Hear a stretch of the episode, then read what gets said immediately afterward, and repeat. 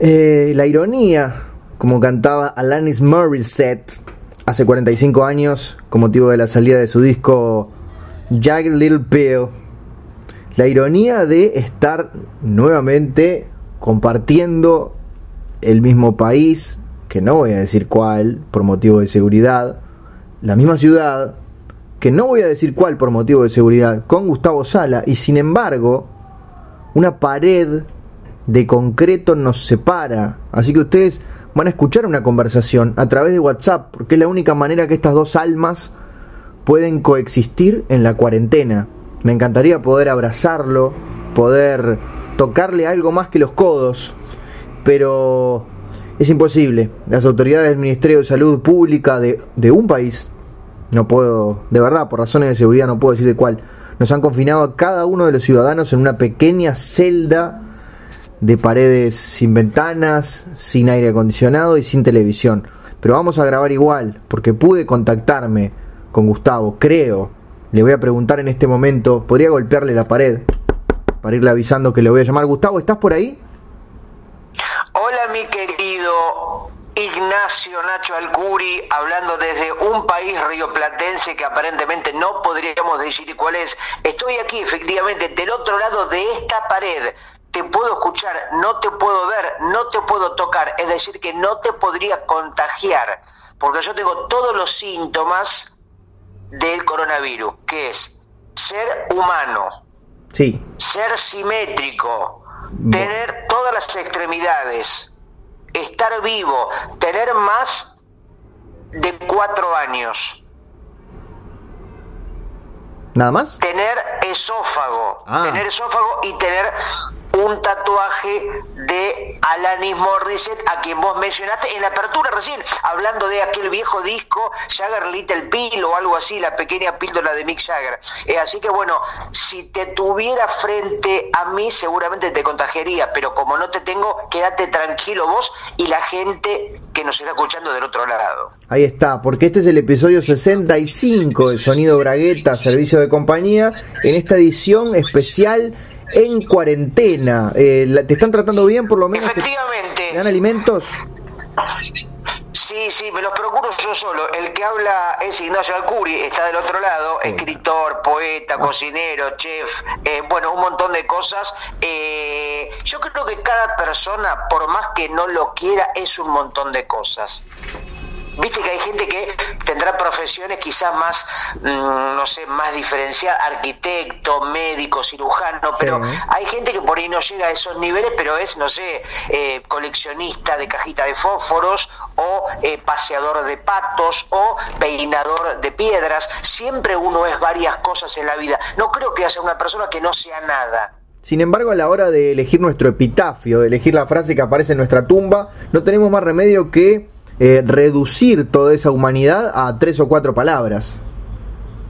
¿Cómo le gusta a la gente que todo esté definido, ¿no? Por ejemplo, cuando vas a un viaje y te pone profesión, sí. yo que soy eh, como dije recién, paseador de perros, peinador de piedras, recuperador de vidrios y demás, a veces no sé qué poner. A veces pongo recuperador de vidrios, a veces pongo peinador de enanos, eh, amaestrador de delfines, y a veces eso hace que te pregunten y surgen charlas que hacen que pierda el avión. Por suerte el último que perdí hizo que tuviera que estar, eh, que pudiera estar en libertad y no estar preso entre 17 paredes. Exacto, y esa cosa, ya que estamos, vamos a advertirle a nuestros oyentes de todas partes del mundo que uno tampoco quiere tener una conversación larga con el personal de aduana es algo que uno debería pasar rápidamente y a otra cosa, porque en las charlas siempre puede surgir algún elemento peligroso en nuestras mochilas, alguna parte de nuestro pasado que nos convierte en seres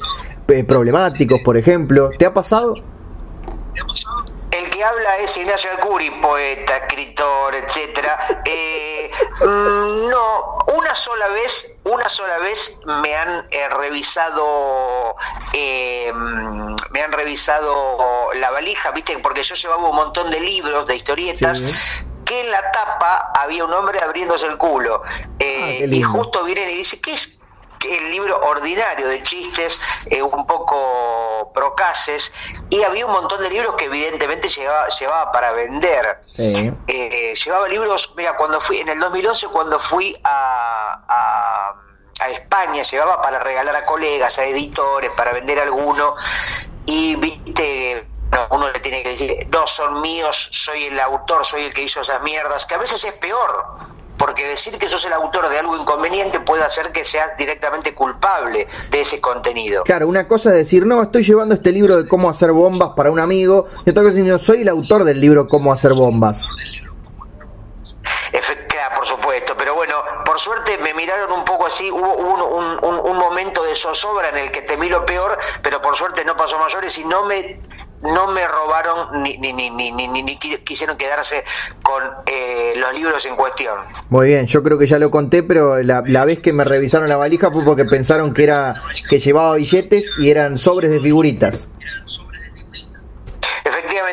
Esto es Ignacio Alcuri, por si no lo comentamos, porque viste que la gente necesita saber que, porque claro, acá hay dos voces y el otro día me dijeron que hablamos muy parecido, cosa que me sorprendió. Caramba, nunca lo hubiera pensado. Entonces, ya que no tenemos imagen porque se trata solo de sonido y de palabras dichas con aire, hay que decir claramente quién dice cada cosa para que la gente no se confunda. Ahora, sobre todo en estos momentos de confusión, viste que la especie humana está confundida, hay una paranoia generalizada y ya hay que aclarar cada cosa bien por para que no se cometan errores a nivel planetario. Sí, y además está esa discusión que tuvimos varias veces de si la gente debería empezar a escuchar este podcast por el primer episodio o por el último, y de pronto hay gente que lo empieza a escuchar por la mitad de un episodio, entonces hay que, hay que decirles que vos sos Gustavo Sala. Efectivamente, como digo yo, explico, yo recomiendo escuchar cada cosa que uno conoce por el, por ejemplo, te presentan un disco o te dicen, escuchad, no sé, por ejemplo, Mandrake Wolf, artista uruguayo, por decir el, el primero que se me viene a la mente. ¿Y cuál vas a escuchar? Lo último que hizo. Si te gusta, vas para atrás. Te presentan, por ejemplo, no sé, a ver, algún autor famoso, eh, la Biblia, Hitler, eh, no sé. Feliberto eh, Hernández. Em, bueno, y, por ejemplo, y yo por lo menos me interesaría saber qué fue lo más fresco, qué fue lo último que escribió esta, esta persona. Si me gusta, voy para sus discos o sus libros anteriores. Con los podcasts me parece que es lo más recomendable.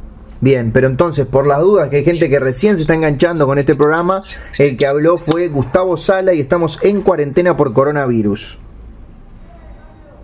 Efectivamente, ya sabemos, Nacho, las recomendaciones, porque conviene, viste que nunca está de más eh, refrescar, porque dijimos recién, la gente se vuelve pelotuda y hay que tratar de recomendar una vez más, no atarse los cordones si estás descalzo. Por supuesto.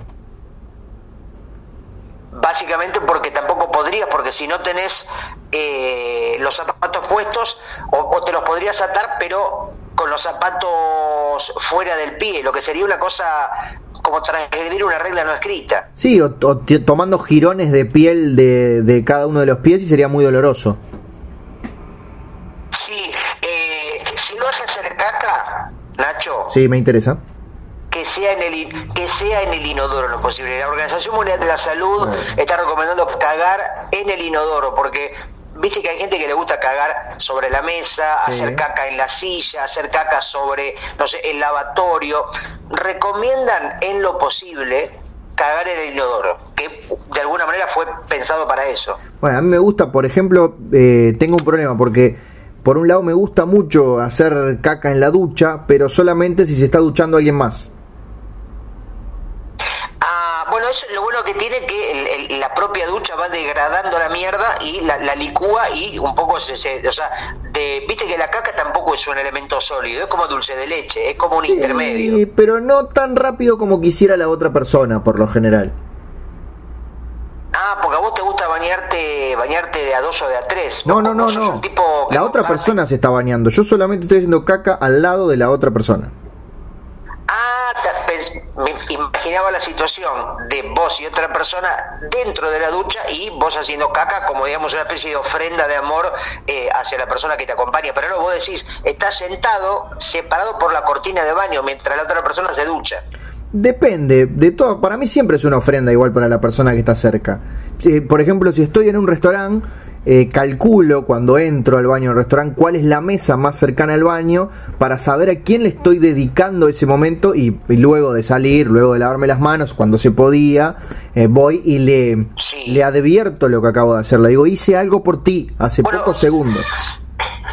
Hay un error frecuente que cometen los restaurantes o las cadenas tipo McDonald's o los hoteles que tienen cierto nivel, que en los baños, en muchos casos muy ilustrados y muy limpios, siempre ponen música lenta, ¿viste? Ponen música de Phil Collins o de eh, Whitney Houston o de Air Supply, y esa música lenta no es otra cosa que dejar escuchar los pedos y el ruido justamente de los soletes cayendo como pequeños suicidas que van hacia una muerte segura ¿no? y hacia un destino final.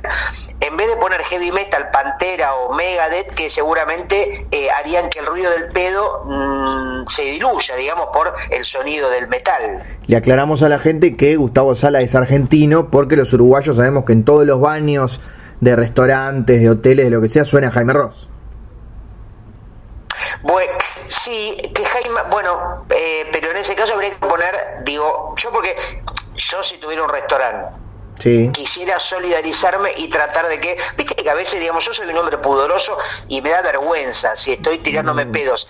En, sobre todo con gente compartiendo el baño. Viste, es un momento de casi de absoluta zozobra y de indefensión. Totalmente. Vos cuando estás sentado, cuando no te queda más remedio, tenés que necesariamente hacer caca en un lugar público y tenés una puerta que te separa de la otra gente que está secándose las manos, haciendo pis, etcétera, y uno se convierte como pierde todo tipo de, de, humanidad en ese momento. Sí, no, y ah, obviamente si te, si te toca un tema tipo lo más blanco que hay, es la primera vez que vi nieve.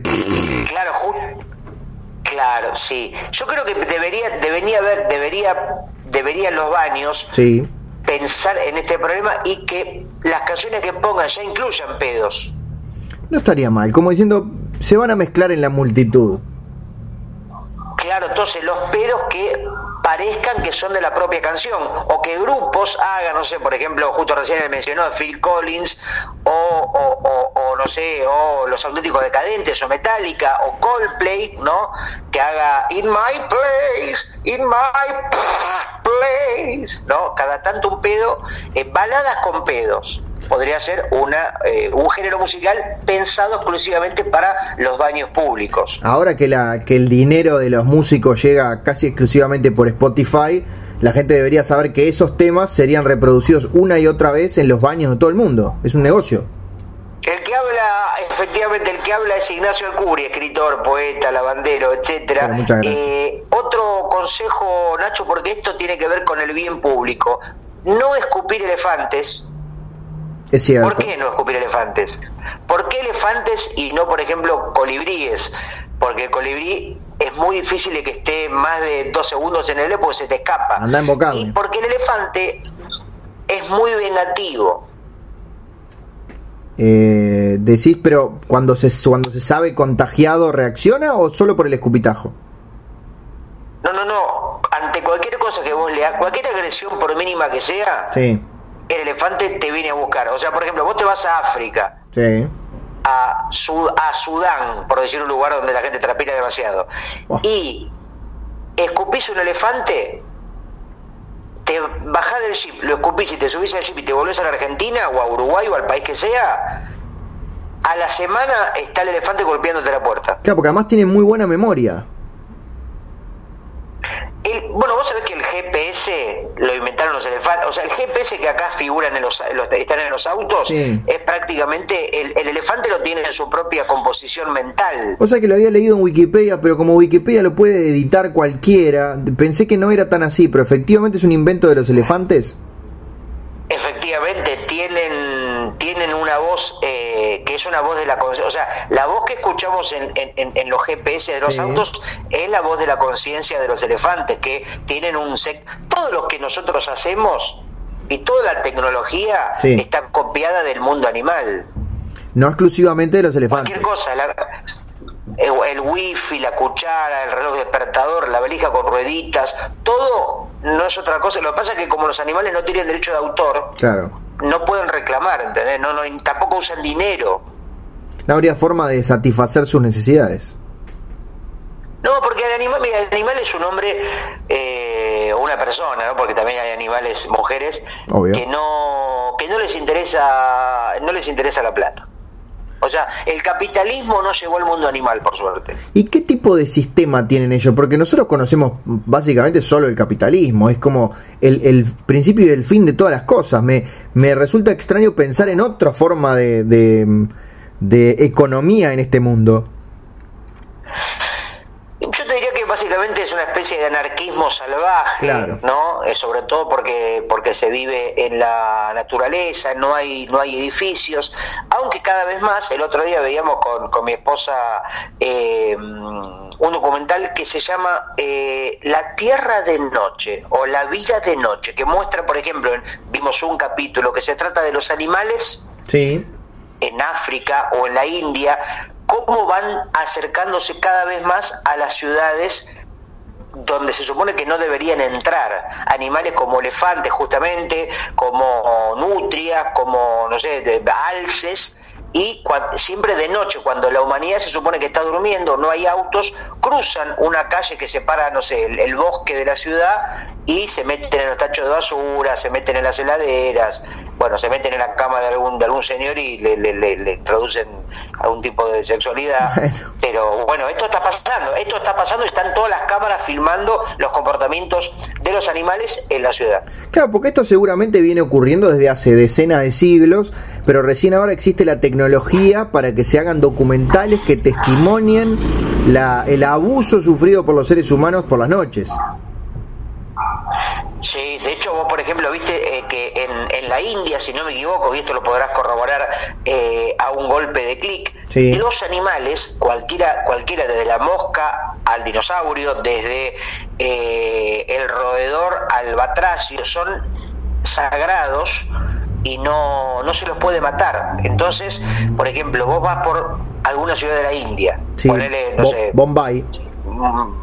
Bombay, por ejemplo, por decir una ciudad explosiva. O Rombay. Y, por ejemplo, o por decir una ciudad de mierda, una ciudad, no una ciudad pop, una ciudad pop, eh, digo de mierda por la cantidad de caca que hay de camellos y de vacas, porque justamente como la caca, o sea, si un animal es sagrado, los que caga también lo es, entonces no pueden recoger la mierda de los animales. Y si vos vas con el auto o vas en el colectivo y estás llegando, por ejemplo, tu mujer está por dar a luz, sí, y vos estás a todo lo que da en tu, en tu, Ford, en tu Ford Falcon, y de pronto pasa una manifestación de vacas, la policía le da prioridad a la vaca y vos tenés que esperar y cuando llegaste ya tu hijo tiene varios años de vida, se recibió, no te quiere reconocer porque llegaste tarde a su parto y anda a decirle, no, pero pasaron un montón de vacas y las pelotas, te va a decir tu hijo. O sea que entonces para los seres humanos de la India la alimentación es básicamente vegetariana.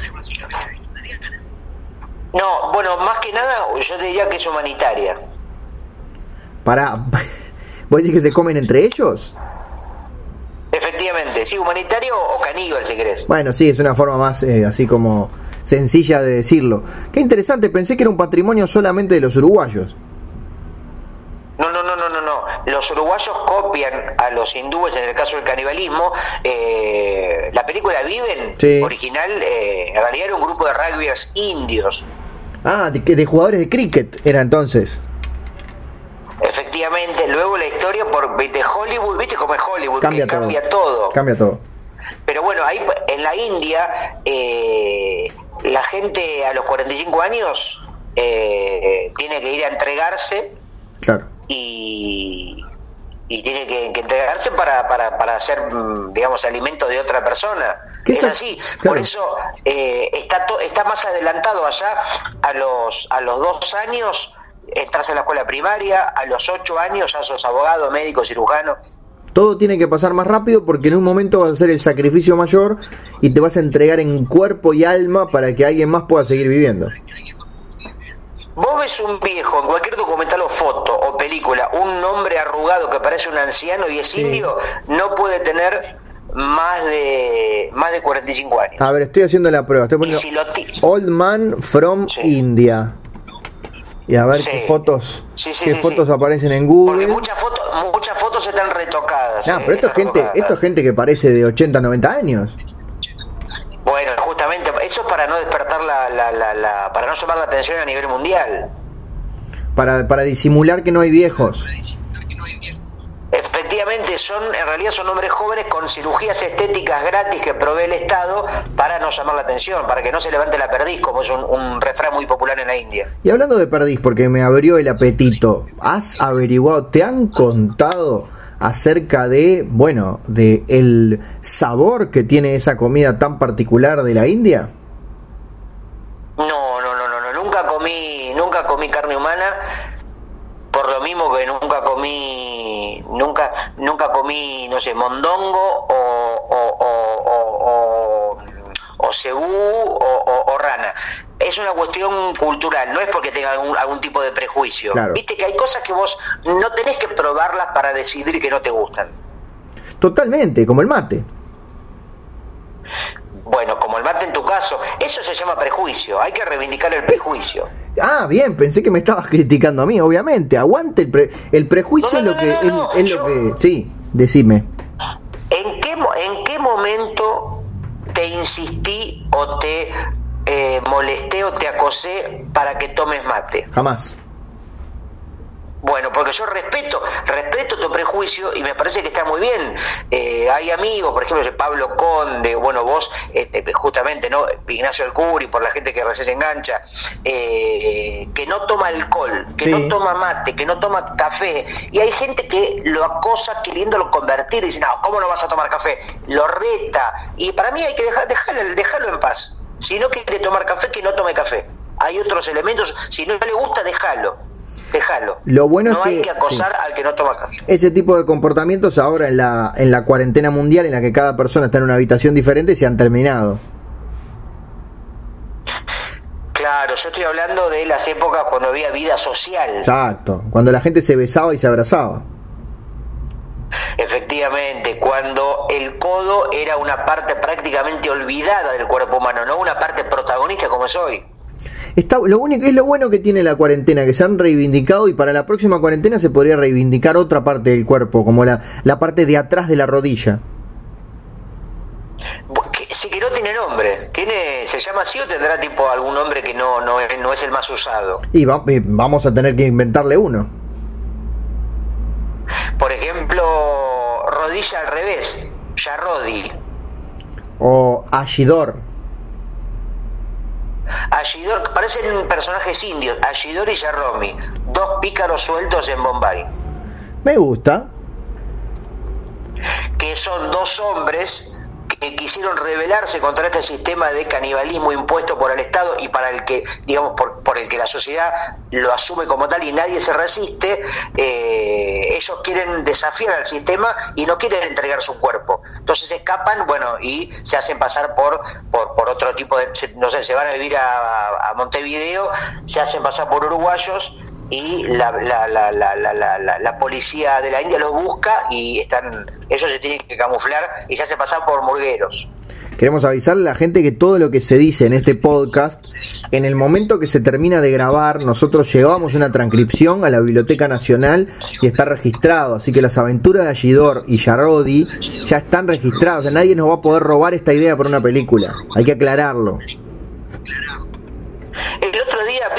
Justamente hablando de, de lados oscuros, en Netflix, ¿no? Porque todo una cosa, siempre Netflix es como un gran link, ¿no? Como un Sí. sistema solar donde atraviesa política, cultura, religión, sexo. Netflix parece ser el gran nucleador. Y vos pones Netflix y te ponen las películas más habituales, Hollywood, comedias, Will Ferrell, Adam Sandler, documentales de narcos, pero hay muchas películas que no sabés que están porque no te las muestra. Por ejemplo, muchas películas hindúes. Eh, ¿Has, has visto este, producción audiovisual de la India en Netflix, Gustavo? Sí, vi una muy buena, pero que no me acuerdo el nombre.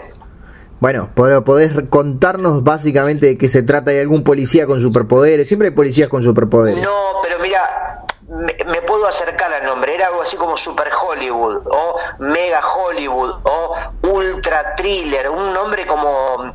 Un nombre en inglés aludiendo a algo espectacular, ¿entendés? Como un nombre así rimbombante, una superproducción de tres horas, Caramba. donde es una historia coral, o sea que no se trata de una sola cosa.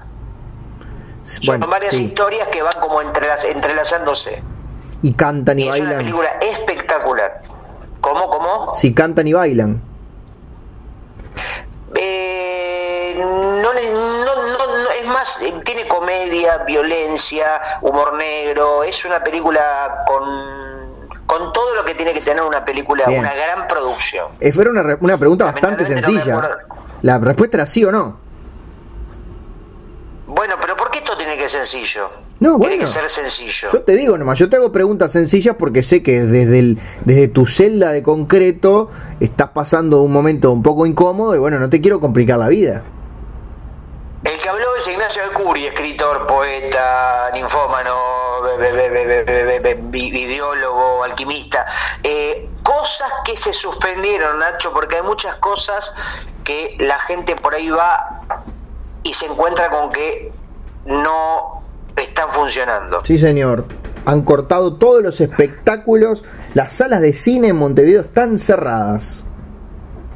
Bueno, acá por ejemplo había un festival de bandas amputadas en el estadio de River que, que yo ya tenía por, por supuesto mi entrada, Obvio. donde, bueno, bandas amputadas porque eran todas bandas cuyos miembros sufrían alguna falta de piernas, brazos.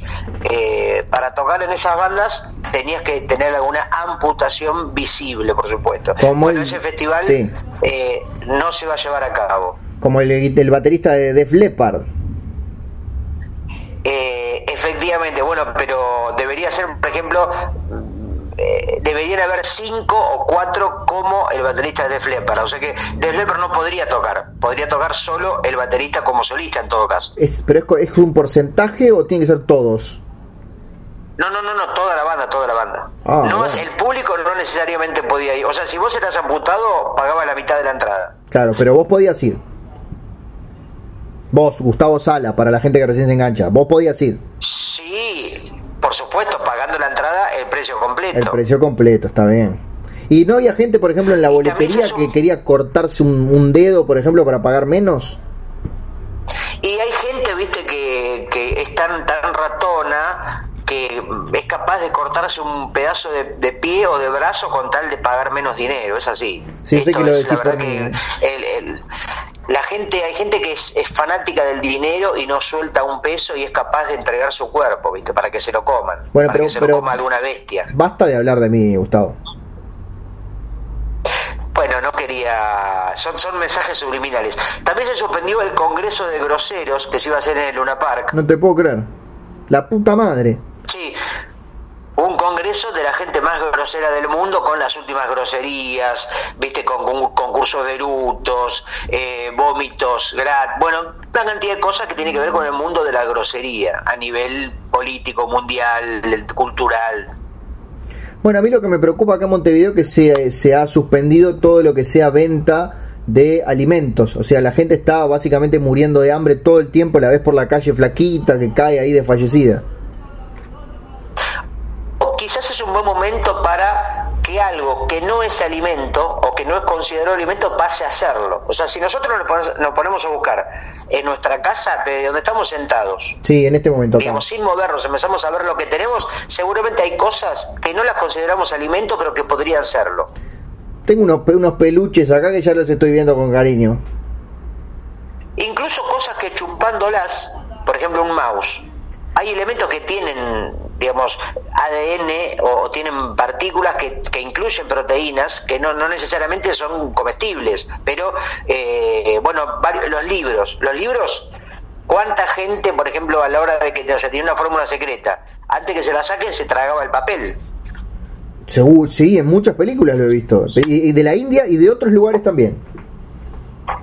Por supuesto, bueno, eh, el lápiz está hecho de madera, la madera viene del árbol, el árbol viene de la tierra, la tierra, o sea, el lápiz podría ser comida tranquilamente. Pero ¿cuánta gente Lo aparte es mastica los lápices mientras escribe? Miles. Bueno, nuestro país, ¿cuánta gente se come las uñas eh, o se come parte del cuerpo sin considerarse? O sea, el- el- la, come- la comida de uñas no es considerado canibalismo. Y debería aceptada. Y bueno, eso es. Mm, Bueno, no sé, es un rango menor, pero digamos, la, si vos te por eso conviene dejarse las uñas, porque en un momento de, de- de- de crisis alimentaria tenés ahí un reservorio. ¿Vos pensás, Gustavo, que esto en algún momento, esta situación, este coronavirus, este aislamiento, estas fronteras cerradas, que en algún momento se va a terminar o es la nueva realidad para siempre? Yo creo que se va a terminar, pero el mundo no va a querer, va, va a haber como una especie de complicidad, de, de mentira global.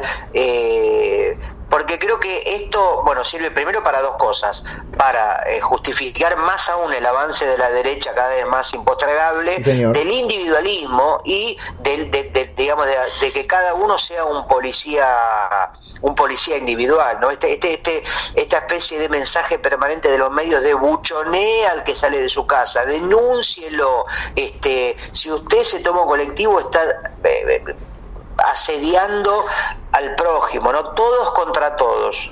Es la guerra mundial Z, de alguna manera. Totalmente, pero además yo creo que deberías ver las calles de Montevideo, en fin. Pero lo que digo es que me preocupa o me ocupa o me post ocupa que en algún momento cuando esto se termine la gente se va a dar cuenta de que no tiene ganas de eh, de socializar con los demás, que no tiene ganas de volver a dar abrazos, que no tiene ganas de ir a reuniones, que no tiene ganas de celebrar un cumpleaños.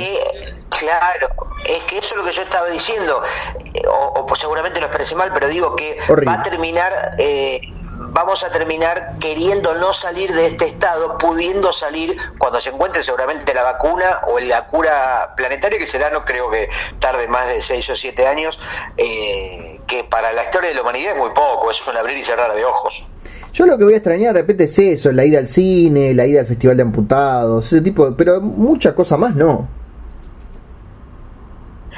El tema, Nacho, es si se cortara internet, ¿no? Porque uh, no, no, no, que hoy podés ver, podés ver películas, podés escuchar música, podés tener cultura audiovisual, entretenimientos y noticias a través de Twitter, portales, etcétera. En el caso de que, imagínate si de pronto contagiara el uso de internet y recomienden y sea ilegal usar internet. No, yo me tiro por la ventana. Por este supuesto, como está todo conectado bueno, por supuesto, ahí sería la verdadera crisis global. No, no, puedo, ni, pensarlo, no puedo ni pensarlo, Gustavo. Me voy a tirar igual, solamente por la posibilidad de que eso exista. Yo creo que sería un buen experimento y sería el fin de la especie humana. Eh, creo que en 24 horas acabaría el planeta. Sí, y a las 48 horas ya habría como, como bosques en todas las ciudades. Pues yo imagino que las plantas están como deseando que nosotros nos vayamos. Puede ser, ¿no? Vos decís que los vegetales, mm, bueno, ya se, se sabe, ¿no? Que la especie humana es un accidente, una especie de experimento que salió mal y se desbordó, ¿no? Como los castores, como los castores en, en Ushuaia, pusieron 25 parejas para que se reproduzcan y cazarlos, y como no había animales que se los comieran, se superpobló y hoy hicieron mierda todo digamos, no calcularon que eso podía crecer más de lo, de lo deseado. Sí, para un poquito porque eh, terminó el lavaplatos, entonces voy a ir caminando mientras grabo para abrirlo, porque si no queda después con, con olor a jabón. Eh, por supuesto vos te referís al experimento de Dios cuando puso a Adán y Eva en ese paraíso artificial y después se escaparon y empezaron a tener hijos a diestra y siniestra. Es que, claro, es que Dios no, no pensaba que Adán y Eva iban a terminar copulando, no pensaba que se iban a gustar, que iba a haber un deseo sexual. Bueno, eh, y fíjate, por no, no tener en cuenta, eh, Adán y Eva tuvieron a Jimenita y Carlitos. Jimenita y Carlitos se empezaron a calentar, tuvieron sexo eso. Tuvieron a Catalina, Ernestina, Jorge Luis y Bernardo volvieron a agachar. Y así se fueron, en unos pocos años estaba el planeta lleno de personas. Ojo, le mandamos un beso o, un choque de codos a Dios, que sabemos que nos está escuchando, que es gran fan del programa. Sí, Dios está en todos lados y escucha todos los podcasts a la vez, como la computadora de Ger. ¿Viste? Dios es como, es como una computadora, es la computadora número uno.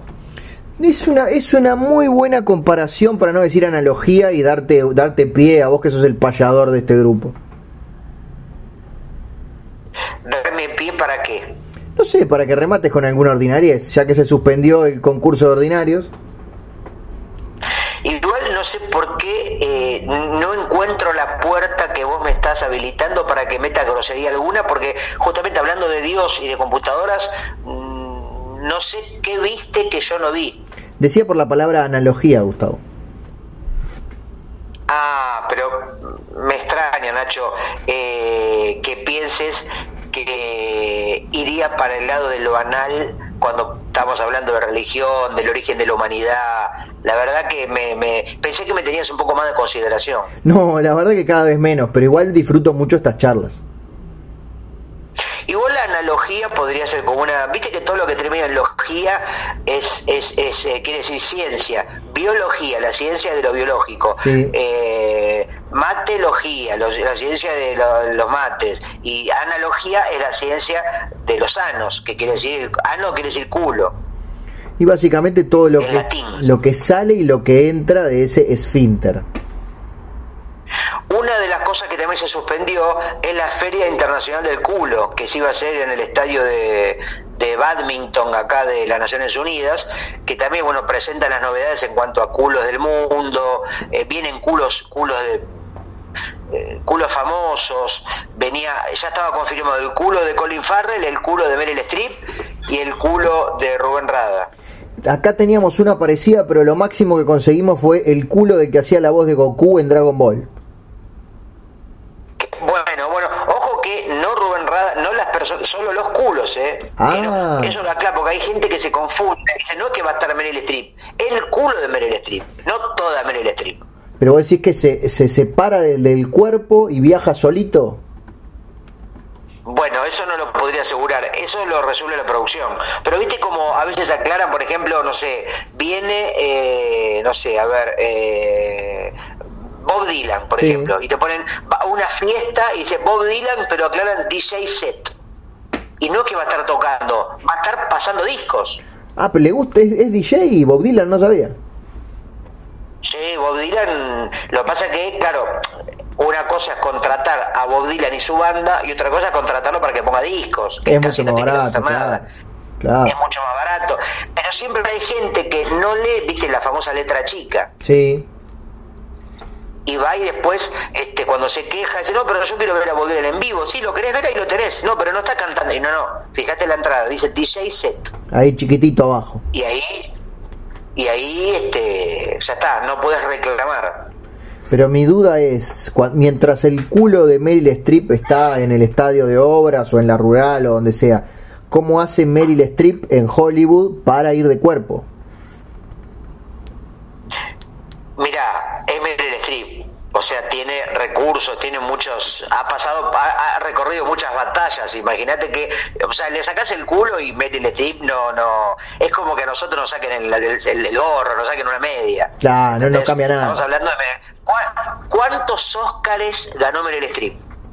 Nueve. Entonces, que le saquen el culo, que le saquen el culo un rato, no, no, no, no, no, no pasa nada. Sí, tenés razón. Mal ejemplo, le mandamos un beso al culo de Meryl Streep que nos escucha siempre, es muy amigo de Dios y se juntan en un bar y ponen, ponen ahí, le piden al, del bar, no me sintonizás, sonido bragueta y a veces arranca el, con un episodio que ya está empezado, así que por las dudas para esa gente, yo soy Ignacio del Curi y del otro lado está Gustavo Sala. Efectivamente, también es muy buen actor, ¿viste? Porque siempre en el imaginario, eh, justamente uno siempre, ¿qué mira de los actores? Vos ves para Jack Nicholson y le mirás la cara, le mirás los ojos, le mirás los gestos, pero poca gente le mira el culo y el culo te habla, o sea, si un actor actúa bien, ya con verle el culo te das cuenta. Hay quien dice que un, un, un buen culo de un actor es el que pasa desapercibido. Bueno, esas son, son, diferentes escuelas, son diferentes, eso es más discutible. A mí me gusta que el culo pase completamente percibido. Claro, vos sos más Stalinowski. Exactamente, sí, sí, sí. Eh, a mí, o sea, si el, si el actor no le veo la cara, mejor. Porque, por ejemplo, es lo que pasa con... ¿Por qué funcionó la película de Wolverine? Porque es un personaje muy conocido de las historietas pero el actor no era conocido, entonces no te, o sea, vos no tenías muchas referencias de el actor Hugh Jackman. Es cierto. Entonces, por eso cada película, cuanto más famoso es el actor, menos funciona la película, fíjate. Las Indiana Jones cada vez peor porque el actor era más conocido. En vez, cuanto más desconocido, desconocido es, más funciona porque vos no te no te molesta, ¿entendés? Entonces, para mí, la, la, yo por ejemplo, viste la película de, de de Scorsese Sí, con el irlandés. Robert De Niro, Jo- Jo- Joey Pepsi, eh, Pesci, Pe- Joe. Pesci y Joe, Pep- Joe Pepsi y de hecho vos sabés que es una broma famosa cuando se juntan a comer le dicen vos tomás Pesci ¿no? Y él agarra y te da una parte de una silla en la cabeza. y Joe Pesci le dice ¿qué te parezco un payaso? ¿Qué te parezco que soy te voy a estar divirtiendo? ¿Qué te parezco? ¿Que te, que te- que te- que te- que te causo gracia? Te voy a pegar un tiro. ¿eh? No, no, era una broma. No, no, no, pero ¿qué te parezco? ¿Te parezco un bufón? ¿Te parezco un idiota? Y pone toda la mesa en jaque y se ponen, empiezan a poner nerviosos. Claro. ¿A dónde estábamos yendo con esto, Gustavo? Que eh, yo cuando vi el- el- el- la película irla- irlandés, Eh, para que no me confundan y para saber que estoy viendo, para no, porque yo no quiero, quiero olvidarme que se trata de actores muy famosos. Entonces les tapo, les tapo la cara con la mano, porque no quiero, no quiero ver las caras Ah, muy de los actores muy famosos. Es muy interesante. Por eso veo mucho cine, por eso veo mucho cine uruguayo. ¿Por qué? Y porque como no hay actores conocidos ni actrices, Ah, me concentro pícaro. solo en la historia. Ah, sos O sea, decime en qué película uruguaya traba- en qué película uruguaya trabajó Joe Pesci.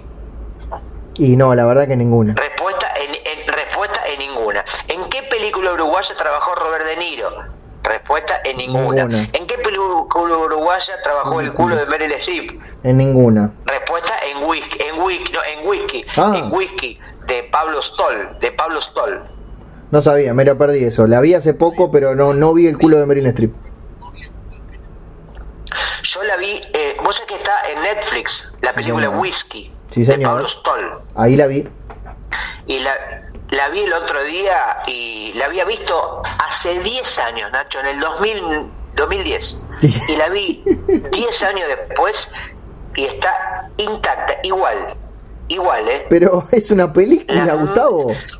Los actores no envejecieron ni un ápice, o sea, eso es tremendo del cine que esta película, me acuerdo, los lugar- las cosas exactamente en el mismo lugar, eh, la- los actores perfectamente en el mismo papel, increíble. Pero hay algo, hay algo me parece que no estás entendiendo cuando ves una película. Como que, que Claro que, que cada vez que la veas va a ser exactamente igual. no, hay películas que envejecen, ¿Como hay cuál? películas que envejecen. Mujer bonita. Sí. Vos ves Mujer Bonita hoy y la película está envejecida, el guion cambió, Ah. los decorados están perdieron perdieron color, no, no, no, no. No te lo O sea, puedo negar porque hace gracia. muchos años que no la veo. La película Titanic, vos la ves hoy Titanic y el Sí. barco ni siquiera choca. ¿No se hunde? No se hunde. Oh, qué fiasco. Horrible, envejeció horrible. Envejeció para el orto. Las tetas de Queen Winslet Sí. se le caen hasta las rodillas. Viste que en la película original están en un momento casi Mágico. a flor de piel. Totalmente. que eso es eso me sorprendió porque fíjate la audacia de James Cameron una película que la veía mi abuela que era para todo público que aparezca una mujer con los pechos al aire me imagino que habrá sido una discusión en el seno guiño guiño de la producción Fue muy polémico en su momento.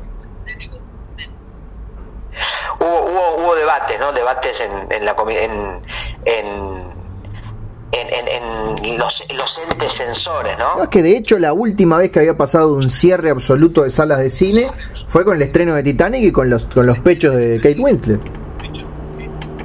Igual dicen que hay escenas que no entraron en el corte final, que eran, por ejemplo, cuando dicen, ¿eh? Yo lo había visto en YouTube y después YouTube la censuró y la sacó. Contame. Pero hay, una hay un momento que, eh, que Leonardo DiCaprio le hace caca al negro del capitán del barco.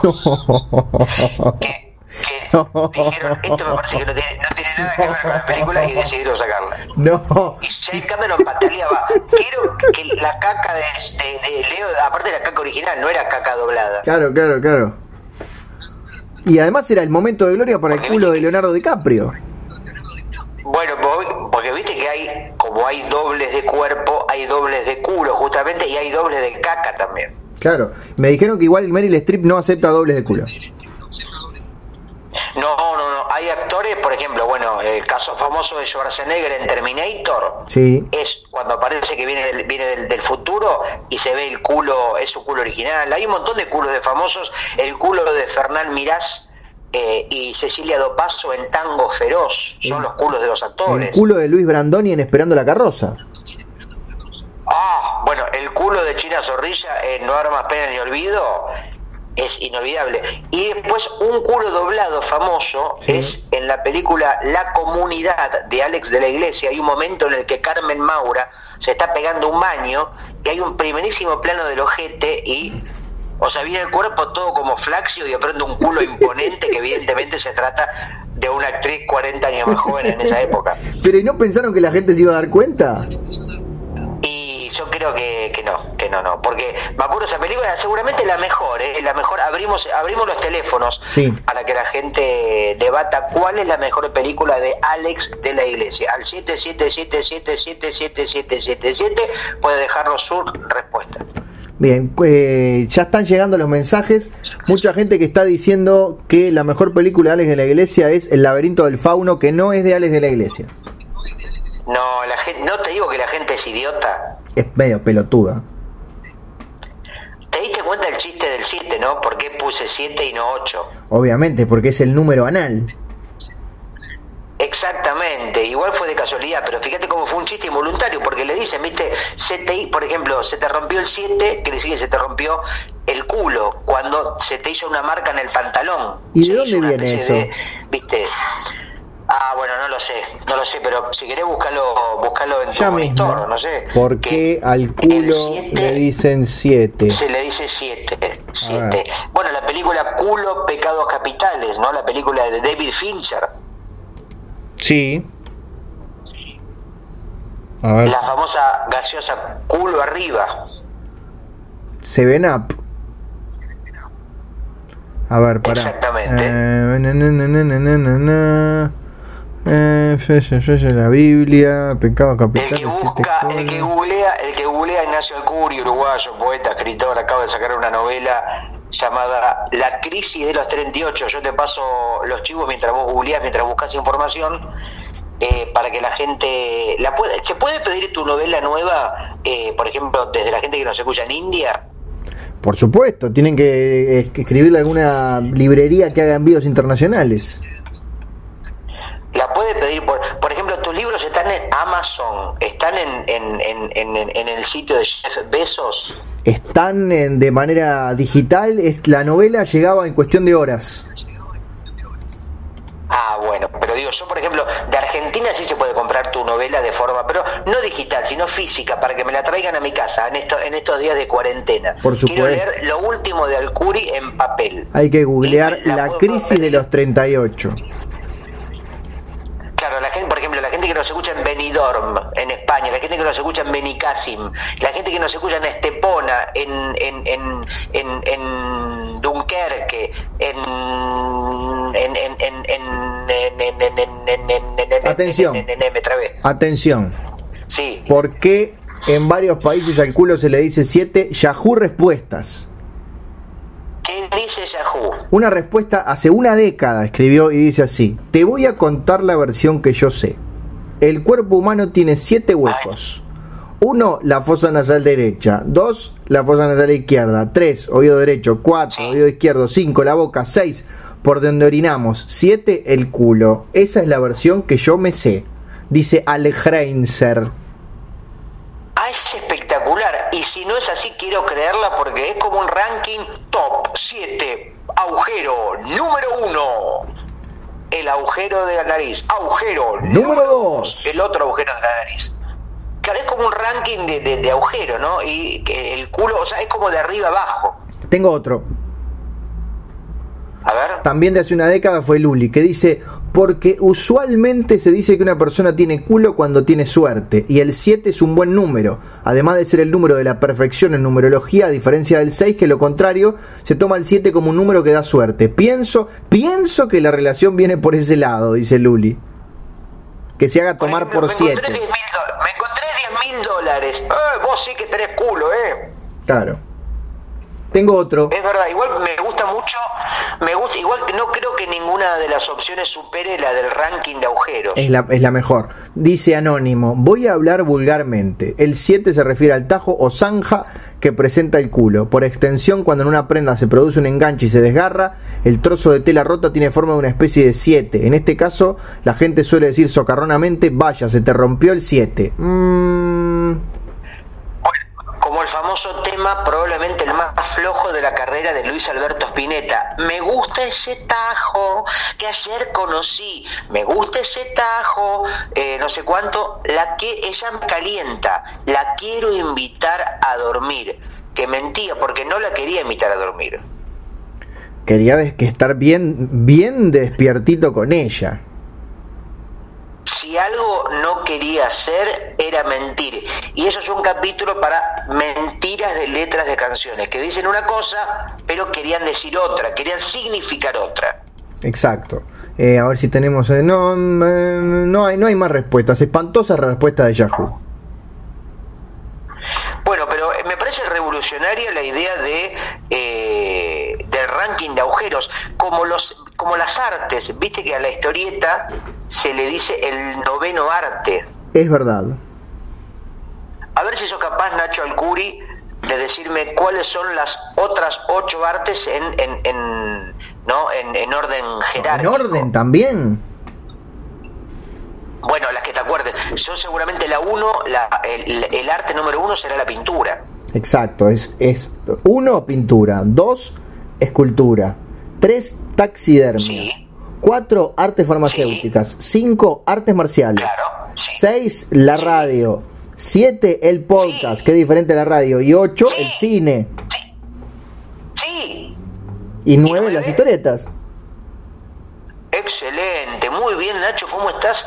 Cada vez más, más, más, más cultureta, ¿no? Como dirían en España. Y sin googlear. Eh, realmente Hablando de España y hablando de podcast, Nacho, eh, me anoté una cosa porque quería quería hacer un descargo y una queja y una y una reflexión.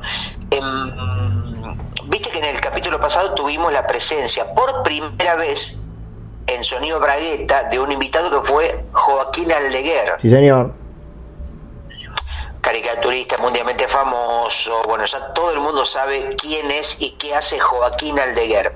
Eh, pero él, cuando hablamos del, formato podcast, recomendó varios podcasts y dijo que su preferido era Plin Plin Plin. No, no me acuerdo ni lo voy a nombrar. Entonces, ¿qué hice yo? Confiando en la palabra del bueno de Joaquín. Sí, buscaste Plin Plin Plin. No.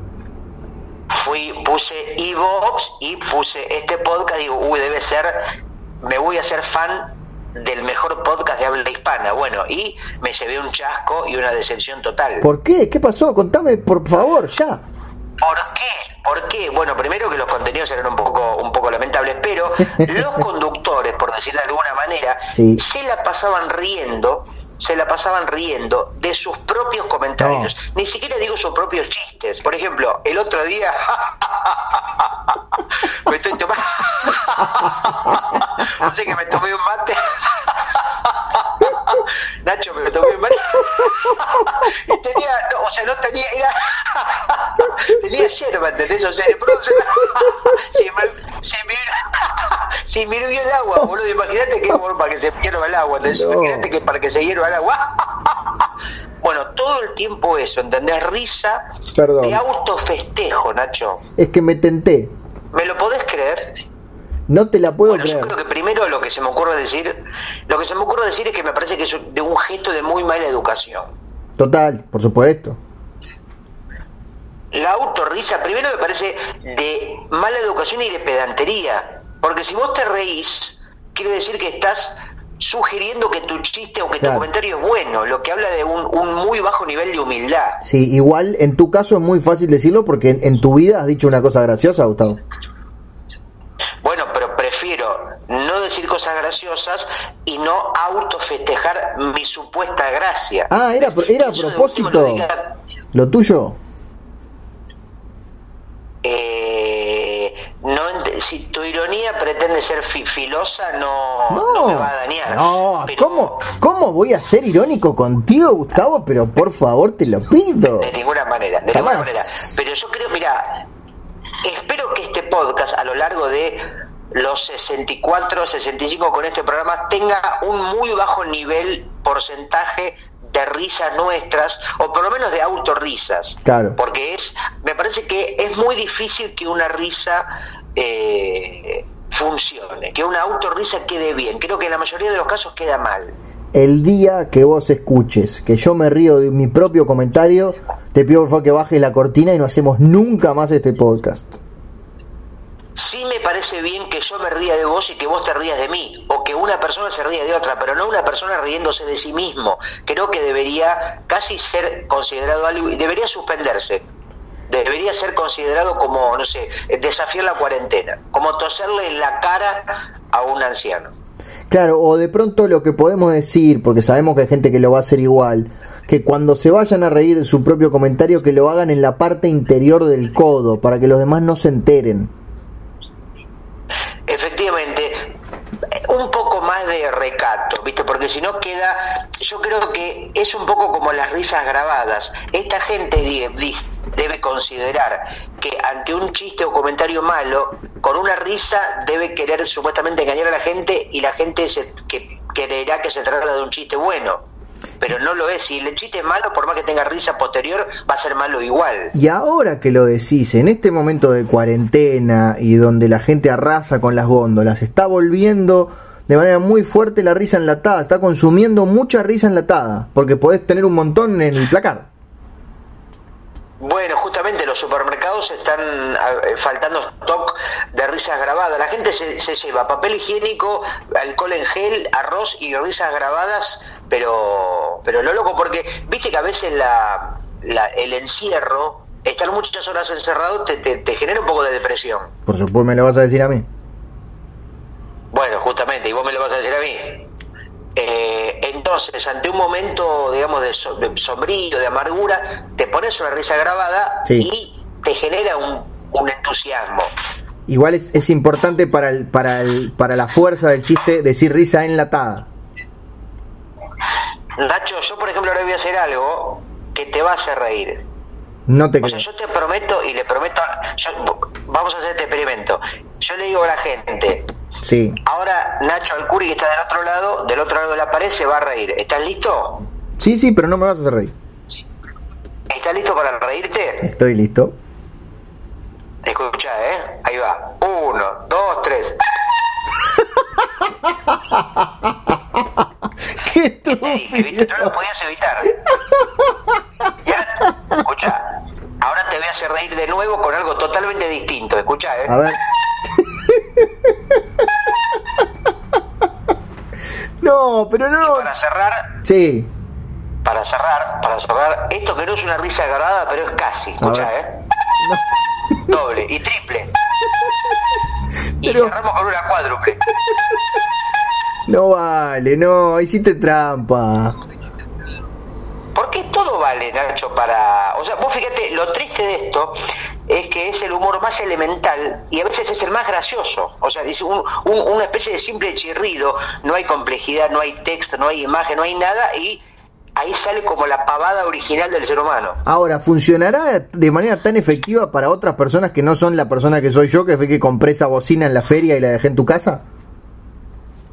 Eh, claro, porque esta bocina, esto, esta, esta bocina, es, digo, cuando digo esta, digo esta, eh, es una bocina que pertenecía a una bicicleta, ¿no? Sí, seguramente robada.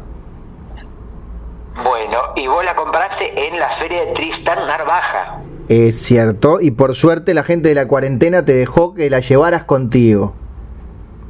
Efectivamente, y es uno de los objetos más preciados de mis objetos de cultura pop de mi mansión, Nacho. Así que eh, todos los días cuando me levanto, ¿sabes lo que hago? Lo primero que hago. ¿Qué haces? Hago esto, escucha, ¿eh? ¿Y sabes qué hago al acostarme antes de dormirme? No se me ocurre qué puedes hacer. Esto, escucha. Qué hermoso. Eh, todos los días antes de... O sea, cuando me levanto tomo...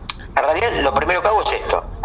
Sí. Y lo segundo que hago es ir a tomar la pastilla para la tiroides, Nacho. Sí. Y después pongo el agua, o sea, es bocina, tiroides y mate. es mi es como mi trilogía. No hay como olvidarse. Bocina, tiroides, mate. Bocina, Bocina, tiroides, tiroides, mate. mate. Bocina, tiroides, mate. Mamá, mate. Siempre incluso lo, ca- lo canto para no olvidarme. Oh, como una- sexo, drogas y rock and roll, bocina, tiroides, mate. O sea que bocina sería el sexo, tiroides sería la droga, tiene sentido, y el mate sería tu rock and roll. Sí. Efectivamente, efectivamente, es este. el, mi mira, mi mate es el rock and roll. Muy bien. Podría ser, es casi una frase, una frase de vida. Mi mate es el rock and roll. Es una frase indebida. Indebida, sí. Como viste, se hablaba del combustible espiritual de Ari Paluch. Bueno, mi, mi mate es mi rock and roll. Muy bien. El mate es mi, mi- es mi rock and roll. Gustavo. Como cantaba Patricia Sosa, solo quiero rock and roll. Gustavo. Sí, Nacho, no vengas a decirme que... Porque el programa recién comienza. ¿Cómo que recién? un programa de cuarentena. No. Pero bueno, hoy hay... Todo tiene que durar más ahora, porque viste que la gente está en sus casas y reclama, reclama contenidos. Pero, pero que escuchen los 64 anteriores. Ya los escuchó. Varias veces. Nacho, no, una cosa en serio que me había notado, porque viste que esto básicamente se trata de improvisar en el momento, pero aún así me anoté un par de cosas porque Epa. no me quería olvidar. Pero eso va en contra de las reglas, Gustavo. No, no, en contra de la red, no, porque no es, son, son apuntes nada más. Ah, No, bien. No, no, Bien. no, no, no, no es desafiar una regla. Lo que quería decir es que, viste que se está hablando mucho de esta imagen del apocalipsis. Se viene el apocalipsis, etcétera, etcétera. Sí. Y me parece que ya está un poco gastada, porque se supone que el apocalipsis es la palabra más extrema que uno arranca como para definir el fin, un fin global, un fin épico, algo gigante. Por ejemplo, en las películas de Marvel, el de hecho hay un personaje ¿no? que se llama Apocalipsis. Un enemigo de los X-Men. Bueno, pero ya, digamos, al, al ser tan usada, ya no tiene fuerza. Me parece que hay que buscar una palabra más, que tenga más peso todavía, que sea más peligrosa. ¿Y decís que nosotros podemos hacerlo? Eh, no sé, no, lo tiro como quizá la gente en sus casas podría, eh, digamos, ¿qué palabra podría reemplazar o ser el, nuevo apocalipsis? La gente puede llamar a 777777777 y de última, este, bueno, dejarnos su mensaje. Por ejemplo, si dijera la palabra probogorcho. Bueno, yo creo que, no digo inventar palabras, Ah. digo una palabra que quizás, exi- quizás exista pero no esté tan utilizada, que se la resignifique. Como hecatombe. Hecato, por ejemplo, exacto, ¿ves? Por ahí va la cosa, por ahí van los tiros. Muy bien. Nacho, estuve, estuve ayer, viste que mm, Total. se me ocurrió, viste que a veces uno, eh, cuando por ahí no te puedes comprar libros nuevos, revisás tus viejos libros, algún libro que por eso te había pasado desapercibido, y encuentro, o sea, reencuentro un libro de el autor italiano Benito Jacobiti. ¿Historietista? historietista increíble, autor del personaje legendario Coco Coco Bill. Bill, una sátira a los western, una especie de Robert Crumb italiano o de Basil Wolverton italiano de alguna manera y parece que hay muy poca información busqué en YouTube busqué entrevistas eh, y hay muy poco muy poco disponible che Ídolo absoluto de los hermanos Lagos. por supuesto, eh, gran abrazo para Tito Lagos, para mm, Leo Lagos, eh, pero la verdad que la obra, y creo que es injustamente desconocida en Argentina, ¿no? Quizá también en Uruguay, la obra, no hay mucho en español, creo, no hay mucho, yo tengo un librito, un álbum hecho mierda, eh, que no, no, no sé si hay mucho más material. No tuvo distribución regional, es gente que lo, que lo ha traído de la madre patria o del viejo continente. Así que recomendamos también la obra de Benito Jacobiti, este, lo- y encima me dio bronca, Nacho, porque busqué, hay un par de pequeños documentalitos de muestras, y, y- y- pero muy breves, por supuesto hablados en italiano, Obvio. y sin traducción. Obvio. Sin, sub, sin subtítulos, ¿por qué no le ponen subtítulos? Ahora tenemos que saber italiano. Pero se entiende todo. No, es imposible. Si te digo, cuesta eh, la exposizione di Cocovile. No, pero poné, poné, ah, poné ahora Benito Jacobiti, poné YouTube y vamos a escuchar un pequeño. Hay una parte que él habla y vas a ver que no se le entiende nada, porque habla muy rápido, no habla despacio. Voy, pará. Pará, estoy entrando. Benito Jacobiti. Benito. ¿Es con J? Jacobiti, J, con G, Jacobiti y con B corta y doble T. Benito, con B larga, Jacobiti. Una cosa que sí entendí de lo que dice en una entrevista, dice todos sus nombres y parece que todos sus nombres, Benito no sé cuánto, eran todos de dictadores. Benito Mussolini, no sé cuánto. Jacobiti la matita molizana. parece que era- Por ejemplo ese, fíjate que él habla ahí. A ver qué dice, escuchemos en nuestros hogares, a ver. ¿Para qué acerco el.? Porque tengo unos parlantes de mierda. Claro. Está acá. Debe ser de la década del 70, 80, no sé si dice el año de la... Porque él escribe, su época de oro los 60, creo. Ahí viene.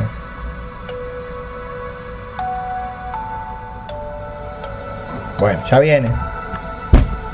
la faccenda degli, degli altri oggetti, ossia eh, gli ossi, i vermi, i, eh, i pettini, le matite, eh, sono tutte cose che alcuni psicologi Alcuni, umoristi come Metz del buono, anche lo stesso Eco, hanno detto che aveva riferimento a cose sessuali. Ah, no. Io invece non ci non ci ho neanche ¿Ves?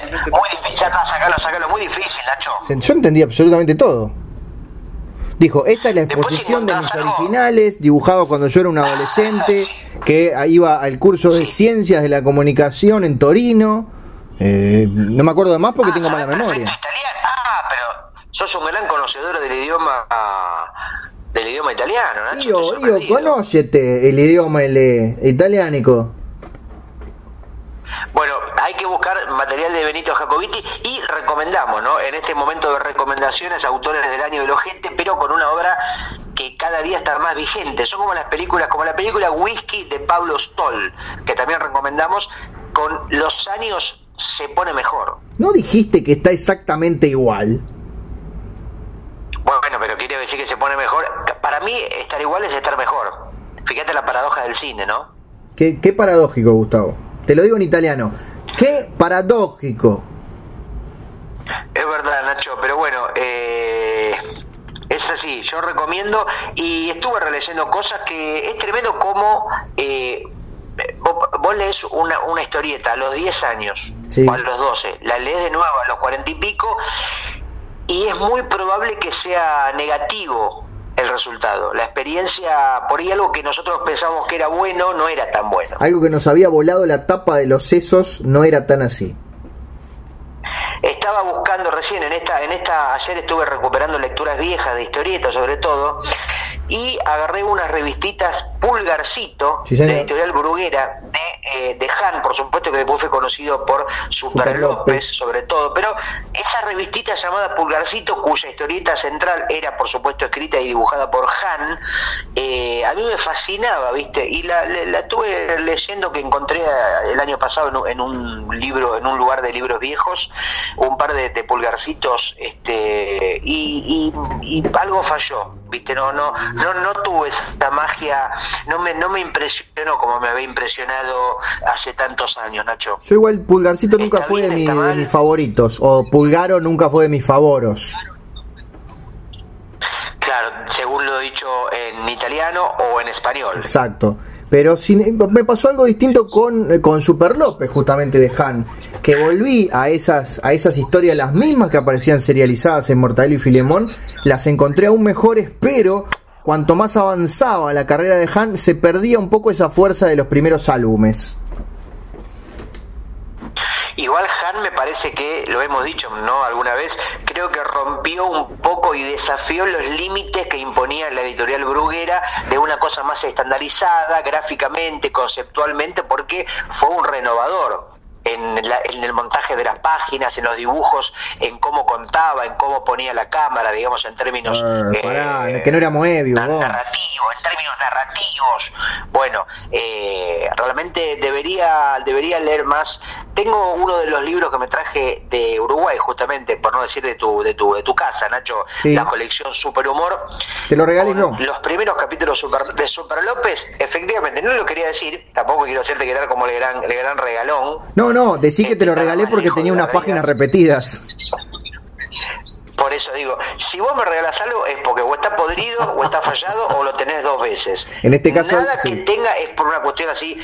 Nada porque no, che, me salió el corazón. Es, porque, o lo tiro, che, porque se lo, se lo doy a este que, junta basura. Bueno, de todas maneras es una, es una verdadera joya. Sí, lo es. Eh, mira, lo voy a sacar, a ver, Superhumor, tengo Super López, tengo Bordello y Filemón y no sé qué. Mira, escucha esto, ¿eh? Hay alguien, hay alguien en la puerta. En España, Atendé, Gustavo. Hay una palabra, una palabra, hablemos de palabras españolas que nos gustan. A mí una que me encanta es tocho. Tocho es utilizada para eh, referirse a un libro gordo, a una, a una historieta así robusta, que suena así. No, prácticamente una puerta de madera. Son muchas páginas, varios álbumes. Mira. Este, uy, uy, con un olor ¿Pero qué pasó? ¿Qué, había en la tapa del libro que le pegaste un nariguetazo? No, los vuelos, los ah, Yo, si el libro no huele bien, yo para llevarme un libro tiene que tener un, olor. Para mí la literatura y la historieta es tan importante cómo huele que cómo se ve. Estamos de acuerdo, 100%. Por eso no puedo leer historietas online, porque no huelen. Todavía no no, creo que quizás haya algunos programas o algunas eh, tabletas que disparen olor, ¿no? Para algún tipo de, de literatura Como el cine 4D que te tira, te tira unos olorcitos. Eso me parece. Por suerte se acabó esa moda del, 3D, Nacho, porque era una pelotudez atómica, ¿no? No, el 4D. Mm. Bueno, peor, o sea, si el 3, el 3D era una pelotudez, el 4D era prácticamente la pelotudez máxima posible. Yo te voy a dar mi opinión. El 3D para mí es muy al pedo, pero el 4D como divertimento, como ir a ver una película que ya viste en el cine, pero la querés ir a chivear con, con, el, con la, el, sillón que se mueve, que te tiran agua, es, es divertido. Es divertido.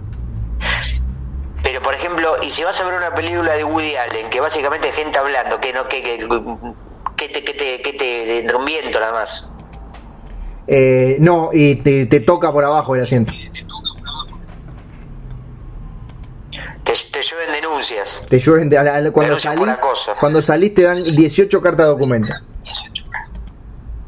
Bueno, sería un, un, un 4D, un 4D, sí, más, más, este, más Woody Allen, podría ser, efectivamente. ¿Cuándo vamos a tener la versión de los Avengers dirigida por Woody Allen? Ya que no pudimos tener el Eternauta de Lucrecia Martel. No estaría nada mal, unos, unos superhéroes neuróticos y llenos de demandas sin acción, sin efectos especiales. Por ejemplo, está Wolverine y le dice al psicólogo, y la verdad que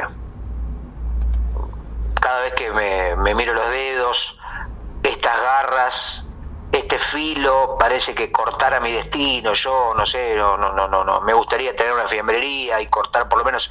No quiero, no quiero lastimar gente. ¿No? Que sean charlas así de la problemática de los superhéroes. Eso es una cosa que no, no, nunca, nunca se trata. ¿Por qué no se habla en las películas de los sufrimientos, los dilemas, y siempre lo único que hacen es pegarse y hacerse daño? Un Wolverine que quiere cortar por lo sano. Por ejemplo, utilizar sus...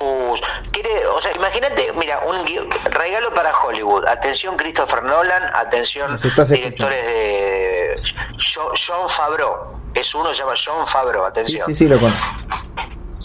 De pronto los superhéroes se juntan, Super Amigos y Avengers, o sea, los dos supergrupos de Marvel y DC Comics. Sí. Y dicen, ah, por un reglamento general, eh, no vamos a usar más los poderes para la violencia. No más levantar camiones, no más piñas, no más bombas, no más tiros, no más rayos. No más nada. Solamente para, solamente para este, hacer el bien. Se acabó la joda y, a los enemigos también les hacen entregar razón. Los malos se vuelven buenos, ¿no? Se acabó el concepto de mal contra bien. me gusta. Muy interesante. Nada, sigan ustedes. ¿Ustedes quién? ¿Yo? No, no, ustedes, digo, el medio, Hollywood, los guionistas. Ah, el- Christopher el Nolan, medio, la está industria. escuchando. Por eso yo no voy a ver superhéroes, porque mucha violencia. Mira, violencia en el cine, ya te dije que eh, me hace... Yo soy pacifista. Más si la vas a ver en 4D, aparte que salen, te cagan a piña. Por supuesto, yo soy fanático del Paz Martínez. Muy bien. Para los que no lo conocen, no importa no conocerlo. Que si no me equivoco es uruguayo. Ah, ya mismo lo estoy chequeando. Paz Martínez. Que viste que la gente le dice el Paz Martínez, pero yo creo que es Paz Martínez, ¿eh? Bueno, sí, El de Paz, no es el Paz. No, de hecho se llama Norberto Alfredo Gurbich. Efectivamente, se trata de un nombre artístico, un apócope, Sí. que es cuando el nombre no es el... un nombre de fantasía. Exacto. Nacido en San Miguel de Tucumán. Tucumano, yo siempre pensé que era uruguayo, ¿no yo? Bueno, está bien, yo qué ¿Por sé. qué pensaría que es uruguayo? Yo qué sé. Pero creo que corría el rumor de que, que Paz Martínez era A uruguayo. ver, pará. Pongo Paz Martínez Uruguayo. Primer A resultado. ver qué dice Gu. Noticias de. Noticias de La Paz, Martínez en Uruguay. No. Haya Paz, Martínez y la calle concretaron esperado encuentro.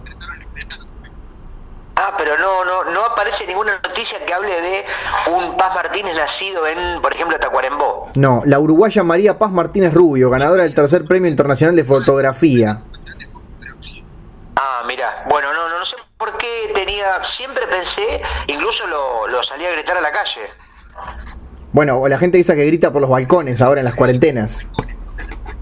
Claro, yo si tuviera balcón gritaría, ahora gritaría todo lo contrario. Paz Martínez no es uruguayo, Paz Martínez no es uruguayo, es tucumano. Qué lástima que no tenés balcón en tu celda. Se hizo muchos, muchas veces el chiste, ¿no? De Tucumán, un superhéroe Tucumán. Eh, es un juego de palabras, así que sabemos que los juegos de palabras están todos hechos. Por eso, pero estoy refle no estoy haciendo el chiste, estoy mencionando un posible chiste, Nacho. Lo sé, lo sé, yo te estoy dándole que la respuesta casi seguramente sea positiva. Hablando de eso, el otro día tuve que, que aceptar que tuve que. Creo que lo mejor que puedo, una de las cosas que hay que hacer a veces es dejar ir a chistes. Y el otro día se me ocurrió uno, Sí. una, una viñeta, una página, y, y después veo uno, uno del Ángel, que era la, una idea muy parecida. Entonces, ¿qué hice? No lo, lo guardé, lo guardé, y justamente al otro día lo veo al Ángel. Y le dije, vos sabés que sos un hijo de puta, me cagaste una página. Así con esas palabras, pobre viejo. Sí, sí, y le, le, to- le tosí en la... ¿Cómo, pobre viejo? Te pido más respeto. Y le, le, le, le, escu- le- le- le tosí en la cara. No, le coronaviruseaste. Sí, sí, sí, sí, no, no, ahora está internado, está... Está en 4D, no está en cuarentena. Pobre, no me digas eso. Sí, por, por Garca, por Garca, porque él, viste, eh, me dio mucha bronca, me dio mucha bronca porque era un chiste del que estaba recontra feliz, orgulloso de esta idea, y veo y el chabón, viste, está bien, no, obviamente sin proponérselo porque no había visto lo que estaba haciendo yo, yo tampoco había visto lo que estaba haciendo él, pero viste, así no se puede trabajar. Pero qué culpa tiene de haber Y tenido la misma y idea que vos y Y antes. la, la culpa la tiene, pero la culpa él sí la te- estamos nosotros tenemos la culpa de cosas que no sabemos qué hacemos, es así. Está bien, bueno, pero entonces yo mañana puedo ir caminando, mañana no puedo ir caminando por la calle, pero un día podré ir caminando por la calle y me da una piña en la nuca porque una vez se me ocurrió algo antes que a otra persona. Sí, ¿y sabés lo que le dije después de toserle al Ángel, a Sergio, el Ángel? ¿Qué le dijiste? Le dije, escúchame bien, Sergio. Lo miré a los ojos y le dije, esto es muy importante. No, no, ¿por qué? Bueno, ¿sabes lo que, ¿sabes lo que ganaste con eso? Ingresar en la recta final de este programa. Bueno, esto sería como, mira, se me ocurre estar hablando de analogía, porque todo viste que se va pisando la cola entre sí, cola, Ajá. analogía, de este ruido, ¿no? Sí. Podría ser como un meme, un meme esteril, ¿no? Viste que a veces en las conversaciones de WhatsApp se usan caritas o esos emojis, eh, no, digo meme, no, emoji quiero decir, para eh, sugerir un texto, que no hablo otra cosa de la vagueza, de, de, la paja de quien quiere escribir, que no quiere escribir. Sin duda. Y en este caso, un prácticamente sería como un emoji sonoro, ¿no? Un emoji sonoro. Es un emoji sonoro y es el emoji sonoro que nos indica que el programa 65 de Sonido Bragueta está terminando. Disculpa Nacho que no te come, no te, no te comí de mate porque primero no podría hacerlo porque estamos separados por una pared, una pared geográfica, una pared conceptual, una pared idiomática, una pared eh, religiosa, una pared cultural. Y como vos no tomás mate, bueno, este tampoco sería inútil que lo hiciera. Exactamente, pero, pero bueno, si el fainá, que es lo único que pasa por abajo de la puerta que nos separa. Entonces, resumiendo, le recomendamos a la gente sí. Que no salga de su casa, que no salga de su casa. Le recomendamos que no salga de, que no salga de su habitación. No. Que no se levante de su silla. En lo posible que no lo haga. Lo mejor te digo, yo en este momento estoy hablando, estoy sentado en el inodoro. Ah, yo ya no, yo ya estoy en el living, o sea, no puedo ir al baño. Yo te digo, estoy, me, yo me levanté hoy a las 7 de la mañana y estoy y voy a seguir acá por lo menos dos semanas más. Ya me procuré comida, papel higiénico, lectura, tengo todo en el baño como para una para una sobrevida indoor. ¿Por cuánto tiempo? No, yo te digo 15 días puedo aguantar acá tranquilamente. Y bueno, mira, vas a, precisar un poquito más. El tema de los eh, y bueno, pero a los 15 días, por lo menos para estirar un poco las piernas. Si no, me van a salir raíces. Sí, yo estoy igual. No sé cómo voy a soportar esto. Sí, el tema que me, me, me, cuesta un poco estirar la mano porque tengo el botón de la cadena muy alto. Ah, y que bueno, ¿sabes? podés esperar y cuando vayas subiendo con la materia que está abajo, vas a llegar. Eso es lo que tengo que hacer, porque como no me quiero levantar del inodoro por una cuestión de, respeto al coronavirus y a las normas que impuso el gobierno, este, no puedo levantarme para apretar la cadera. Entonces, la, materia fecal se va acumulando una tras otra, arriba de otra, y va generando justamente una especie de volcán de caca que en un momento van a hacer contacto con, con, con mis nalgas y me van a elevar. Y ahí llegás, ahí apretás y vuelve a iniciar el ciclo. Exactamente, y sí, más o menos calculo que cada dos días haré ese, esa situación. Me parece. Un ecosistema, ¿viste cómo es? El ciclo de la vida y el ciclo de la caca. Van de la mano, es medio asqueroso, pero ahora van del codo. Mirá si la caca tuviera manos. Eh, seguramente ya lo pensaste en algún momento. Ya todo lo relacionado con la caca lo pensaste en algún momento. No, porque si la caca tuviera mano, agradecer que no tuviera, porque imagínate que la caca no quiere ser la salida del culo. O si tuviera una mano se podría agarrar y habría que prácticamente llamar a un a unos tetra. Claro, tenés razón, se agarraría ahí de los pliegues para no salir de ahí. Claro, imagínate, porque a veces, la, digamos, es como sacarla de, de, su zona de confort. Sí, sí, seguro. Qué, qué, qué La caca está la caca está en el culo, con su, su hábitat natural, con su, su, familia, su, su, su, ambiente, ¿no? Su, su líquido amniótico. Y cuando vos la sacás, aparte es como cuando la vaca va al matadero. O sea, se sabe que si va al matadero, el único destino es que muera. Cuando la caca se va al inodoro, el único destino es que se, también que se muera, que se ahogue. Es así, es así, no es irrefutable lo que acabas de decir. Como gran príncipe heredero y emperador de las heces o sea, yo diría que la caca podríamos decir que es el bebé, pero al revés. El bebé nace y comienza su vida. La caca nace y termina su vida. Y el bebé como que es, bueno, sí, eh, pero los dos salen del cuerpo. Sí, bueno, pero el bebé sale con más condiciones para sobrevivir. El bebé tiene ojos, boca y la caca no. Hasta donde sabes capaz que puede ser que la caca tenga ojos y boca, pero, pero no, o muy chiquititos o estén dentro de su propia materia. Vos te pensaste que eran un par de granos de choclo y eran los ojos.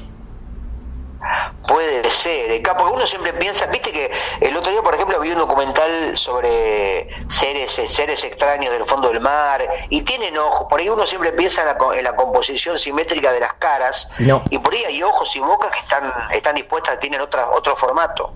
Debemos tener la mente abierta a las nuevas posibilidades y a las nuevas fisiologías, incluyendo la de la materia fecal. Yo creo que, aparte imagínate que la caca es algo que nosotros construimos, o sea que de alguna manera somos los autores de la caca. Sí, somos sus creadores, sus artistas. ¿Qué, qué pasa si, como no sé, como Iván Noble va y registra una canción a Sadaik?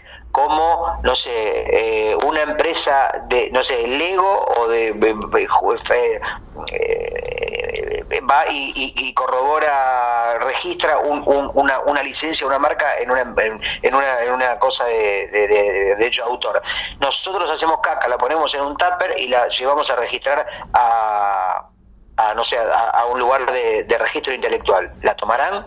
Y sí, a partir de ese momento toda la gente que vaya de cuerpo en el mundo nos tiene que pagar royalties. No, no, Nacho, porque no, porque no es la caca como algo, es como esa caca puntual. Ah, pero y las otras, pero podría ser plagio. pero con ese criterio registro el agua. Registro, registro el agua. Ya está registrada. Ya está registrada. Bill Gates. ¿El agua está, ¿Está registrada el agua? Claro, la registró Bill Gates. y por ejemplo, ¿Está registrado, por ejemplo, el, sueño? Lo registró Jeff Bezos, el dueño de Amazon. ¿Están registrados los besos, por ejemplo? Lo registró Mark Hamill, el, actor que hace Luke Skywalker. Cada vez que vos besás a alguien, le entra un dólar a Mark Hamill, por ejemplo. Exactamente, por eso tiene muchísimo dinero. Ahora, bueno, ahora está pasando muy mal de dinero por el tema del, coronavirus. ¿Y el Parkinson lo registró Michael Fox? Eh, ¿El de Volver a Futuro? Michael Fox, exactamente. Sí, señor, esa la sabías, ¿viste? Michael Sí, sí, sí, sí. Ahora igual está en litigio con el Indio Solari. Podés premiarte con un bocinazo. Muy bien. Efectivamente. ¿Qué serían, serían nuestras risas grabadas? Eh, que enlatadas, para que tenga más sentido. Bueno, ¿a vos te gustaba Seinfeld que tenía eso, no de risas grabadas? Sí, pero bueno, me gustaba no por las risas enlatadas, sino por el humor. Y si vos ves Seinfeld sin las risas grabadas, ¿es lo mismo o te falta algo? Eh, yo creo que si lo ves por primera vez, después de las épocas en que nos hemos acostumbrado a programas sin risas enlatadas, como por ejemplo Arrested Development, funcionaría mejor. Ahora, si vos ya lo viste con risas enlatadas y lo ves de nuevo, parecería que hay algo que falta. Porque además... ¿Por qué decís enlatadas? Porque era la gracia del racionamiento y de la cuarentena. Ah, porque enlatada yo o sea, nunca vi una, una, una risa dentro de una lata. Pero se le llama así, se le llama canned laughter en inglés. ¿Y qué diferencia hay entre grabada y enlatada? Nada. ¿O es solamente es, una forma de, es una metáfora? Es una forma de decirle nada más. ¿Es una metáfora risa enlatada, como por ejemplo para referirse a, las canas, eh, unos ligeros rizos plateados? Exactamente, es una metáfora. O para referirse a un ojo, esa bola ocular eh, eh, jugosa. Ponele, pero el tema con los programas que tenían risa grabada o que se grababan en vivo es que muchas veces los tipos hacían una pequeña pausa para que el público riera, porque estaba ahí presente. Entonces, eso, si le sacás las risas, queda como que hacen el final del chiste y se quedan mirándose un par de segundos en silencio. Uy, tengo, tengo una idea para, para Adrián Suárez. ¿Tenés el teléfono de Adrián Suárez, así lo llamamos? Eh, no lo tengo. Mira, se llama así. Pero capaz que alguien le puede, le puede mandar la idea. Escucha. Ah, sí. Eh, conducido por Julián Wage. El show de la metáfora. Me gusta son dos equipos. Uno tiene que decir una metáfora, por ejemplo, le dan un sobre, una palabra, y tiene que decir una metáfora y el otro equipo tiene que, o su equipo tiene que adivinar de qué palabra se trata. usando una metáfora. Es, para Netflix, me parece. Por ejemplo, yo te digo, eh, no sé, decimos una, por ejemplo, a ver, mate. Sí. Entonces te digo, eh, infusión eh, para, para, para, ¿te reíste de tu propio comentario? Sí, sí, fue lamentable. No, no, no. esto. No te puedo creer, después de todo lo que hablamos. ¿Cómo sería? Una, una metáfora. Bueno, pedí perdón. Si pedís perdón, eh, lo, lo, lo, es como si lo hubieras eliminado. Un Es control verdad, Z conceptual. Eh, ¿Habrá metáfora de mate Y sería como, o no admite metáforas? eh, como decía, divididos, mochila genital. Claro, por ejemplo, mate podría ser eh, pedazo de tierra con, con cuero. No. No, porque no. no. Es difícil, ¿eh? Ojo que la metáfora para mí tiene un lugar un poco denostado. Tampoco hay que hacer. Viste que la metáfora, si la usas mucho, queda, queda mal. Hay que hacer un uso moderado de la metáfora. Gustavo, que se está ter- ya se eliminó el coronavirus en el mundo y nosotros seguimos conversando. Bueno, Nacho, este, se me está por aclarar el culo. Ya te dije que estoy hace, no sé, ocho horas sentado en el inodoro. Sí, ahora me toca ir a mí. Menos mal que me instalé una cocinita acá, por eso puedo tomar mate mientras hago el podcast y estoy sentado, por supuesto. Este, estoy sentado, estoy sentado desnudo, porque yo acá tengo una mantita para dormir. Voy a ver cómo hago para dormir, dormir este, sentado, porque no, hoy va a ser mi, mi primera noche acá en el inodoro. Bueno, Está muy bien, cuídate, no, no chupe frío. Por suerte me instalé todo, me instalé la biblioteca, me instalé el, el, el, el, el, coso con los perfumes, me instalé la una parrillita, me instalé un microcine, todo lo puedo manejar por un control. Tengo un pequeño robotito que... Pensar que estoy tan cerca de ese baño y no lo puedo usar por, por razones de seguridad. Y bueno, es que sí, es así, Nacho. Esto es como... Entonces, ¿viste eh, lo que decían los redondos? El futuro ya llegó. El futuro así. llegó hace el rato. futuro apocalíptico, eh, bueno, bueno, bueno, bueno, eh, así que esto es así. Siempre la realidad. El futuro ya llegó, cantaba Dani ficción. Umpi, no lo redondo. No, los redondos cantaban El futuro ya llegó en una canción que ahora no recuerdo cuál, de los redonditos de Ricota. No, ya sé, digo que Umpi no. cantaría, capaz que es, si citaría la canción de los redondos, Dani Umpi, vos decís. Para mí, eh, los redondos le plagiaron a Dani Umpi. Como el Ángel a vos. Ah, bueno, puede ser. Bueno, puede ser, viste que uno a veces es como, no sé, Love Me Tender o, o- o- o- o- o un montón de cosas que uno piensa que son de uno pero son de otro. Yo cuando, cuando llueve canto esa canción porque realmente amo mi tender porque puedo colgar la ropa en mi casa. ¿Ves? Ahí me reí de tu pelotudez y no de la mía, entonces ahí está bien. Ahí está bien. Está la, ¿Ves? Ahí vos te reíste de... Bueno, justamente después está, bueno, otra canción de Tender, la de Blur, ¿no? Que también Sí. habla del Tender, que cita a Love Me Tender, ¿no? Son Exacto. canciones que hablan de gente que cuelga la ropa, evidentemente. Exacto. Todos temas que desarrollaremos en el episodio 66. Así que ya saben, este, esto es Sonido Bragueta, el que habla del otro lado es eh, Joaquín Nacho Alcuri, eh, el saludo para Joaquín Aldeguer y para toda la gentuza que nos escucha, que nos recomienda y que no nos recomienda y que no nos escucha. Ojalá pasen bien la cuarentena y nos estaremos escuchando en cualquier momento. Y a vos un abrazo de codos muy grande, Gustavo. Ya sabe que la gente puede dejar sus reclamaciones y sus quejas y sus aportes al 77777777777777 73 veces 77 veces 7 arroba 7. Nuestro Así que, número bueno, por mi parte, este, efectivamente, ya saben las recomendaciones de siempre, no estornudar por el culo, no escupir viejo, no matar cocodrilos en zonas rurales y bueno, efectivamente tratar de concientizar a nuestro propio corazón. Nacho, Alcuri, te digo chau, hasta luego. Gracias por estar acá. Gracias a ti y nos vemos la próxima. Un, un codazo.